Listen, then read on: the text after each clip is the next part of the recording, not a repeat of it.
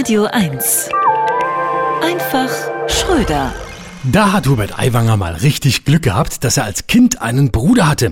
Sonst hätte er sagen müssen, die Katze war's. Obwohl Katzen natürlich viel zuzutrauen ist. Auch wenn Katzenmenschen das nicht wahrhaben wollen.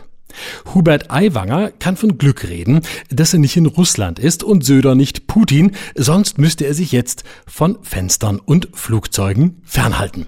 Klar könnte man jetzt schnell sagen, wenn wir noch einen Grund gebraucht hätten, um schärfere Gesetze gegen Clankriminalität zu beschließen, hier ist er. Wichtig ist jetzt, dass Aiwangers Beispiel nicht Schule macht. Sonst sagt Robert Habeck bald Heizungsgesetz. Das war mein Bruder Ronald Habeck.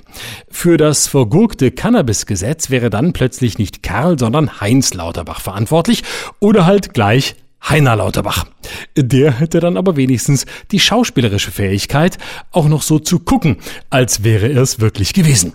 Wobei auch Hubert Aiwangers schauspielerische Fähigkeiten nicht schlecht sind. Auf diesem einen Schwarz-Weiß-Foto mit der ganzen Schulklasse sieht er wirklich so aus, als wollte er demnächst in Polen einmarschieren oder wenigstens im Hühnerstall vom Nachbarbauernhof. Auch da hätte man in Bayern damals gesagt, Schwamm drüber, Jugendsünde, antisemitische Hetze auf Flugblättern hin. Miniatur Adolf auf dem Klassenfoto her. Hauptsache kein Stoppt Strauß Anstecker, denn dafür ist man damals ruckzuck von der Schule geflogen. Überhaupt Bayern, ein Land, wo Mordlust mit antisemitischem Töten als Jugendsünde gilt, während Klimakleber, die für den Lebenserhalt auf dem Planeten sind, als Terroristen behandelt werden. Sollte man das ganze Land nicht einfach Österreich schenken?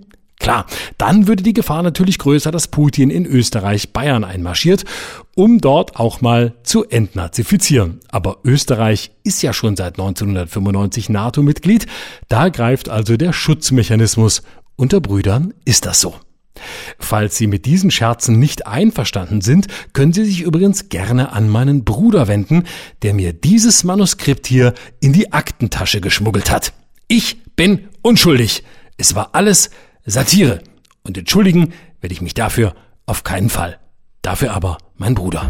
Florian Schröder. Immer dienstags im schönen Morgen und jederzeit auf radio1.de.